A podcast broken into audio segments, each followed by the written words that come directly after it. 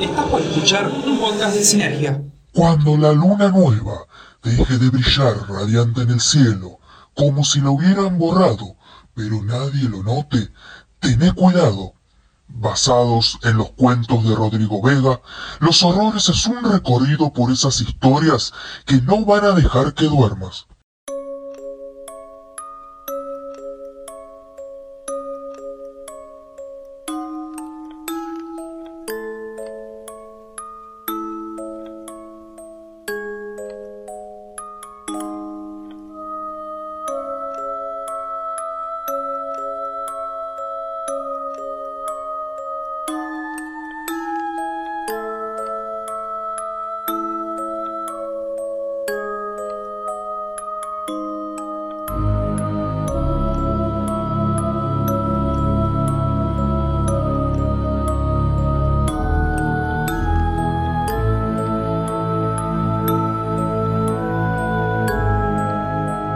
Era una tarde aburrida cuando regresó el demonio.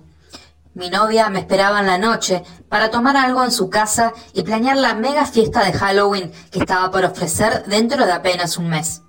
El libro estaba en su lugar, un cajón de madera para el que no tenía ningún uso hasta entonces. Como acostumbro, me preparé para merendar mientras miraba televisión para despejarme. Tal vez ese canal de realities baratos MTV, burda diversión para dejar a mi cerebro desconectarse. Lo anhelaba, quería borrar esas imágenes infernales de mi retina. Cada vez que parpadeaba, volvía a reproducir la secuencia de torturas.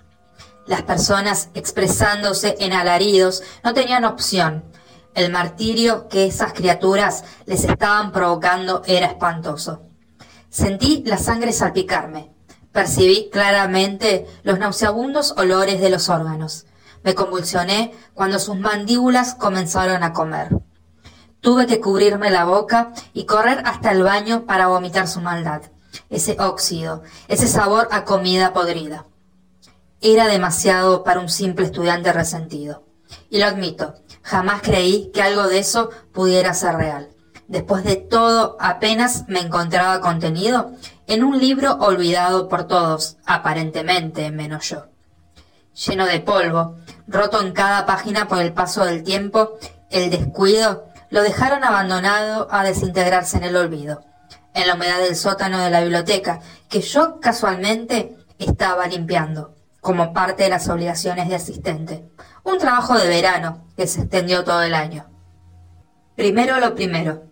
Antes de que sucediera lo imposible, yo fui despreciado por años. Eran chicos de mi edad con los que crecí. Fui a la escuela y encontré en cada deporte que traté de practicar, cuando a la vez, si dejaba, era para alejarme de ellos. Pero solo me permitían hacerlo una vez al año. Entonces, lamentablemente, si dejaba fútbol y empezaba básquet, ellos estaban allí. No todos, lo suficientes para hacerme la vida imposible sin ser gay ni nada, no necesitaron de esos estereotipos para detestarme y molestarme. Supongo que mi contextura delgada y frágil no ayudó, sino que los potenció. Era su chivo expiatorio. Porque esto es un pueblo, y no hay mucho para hacer. Me tocó ser el que usaban para evitar estudiar y abusaban para divertirse un día rutinario. ¿Quién diría que un libro me daría la respuesta a mis más macabras plegarias? Por otra parte, ¿quién no? Después de todo, en cada historia de horror, nada bueno sale de un texto abandonado. Como sea, abrí ese libro una tarde mientras rumiaba insultos para todos esos idiotas, porque una vez más se habían dedicado a burlarse de mí, golpearme accidentalmente con cada pase en básquet y luego intimidarme de camino a casa. Este pueblo tiene mucho bosque, es hermoso, pero tan útil para que tarados te jodan sin que algún adulto los vea. Entonces ahí estaba yo, obligado a terminar un informe de física con tres de estos inútiles en mi grupo. Ellos no me dejaban opción, eso está claro. Deseando en voz alta, porque no había nadie en la biblioteca, que algo me diera el poder para ponerlos en su lugar, en mi lugar, cuando ellos me agredían. Creo que exageré. Desearía que algo estuviera bajo mi control para poder matarlos lentamente y no ser culpado por eso, me dije. Escuché que un baúl se movió. Pensé que alguna rata lo había hecho, pero luego sabría que no. Debí esforzarme más para no creer. Usar mi sagacidad y los archivos de mi memoria sobre estos temas para evitar el libro. Jamás debí abrir el baúl. La premonición era evidente. Lo era, y aún así, con mi joven vida tan derruida por culpa de estos imbéciles, no pude hacer mucho por contenerme. No quise hacer nada al respecto. Abrí el candado oxidado sin esfuerzo y encontré mi Biblia. Ese libro de 1113 páginas fue leído obsesivamente por dos meses.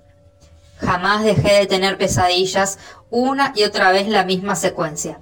Bestias horribles desmembrando jóvenes en alguna casa. No podía ver sus rostros. Lo consideré el precio por leerlo tantas veces. Era una buena historia de terror de un autor desconocido. No tenía que temer. Hasta el autor se presentó en mi casa.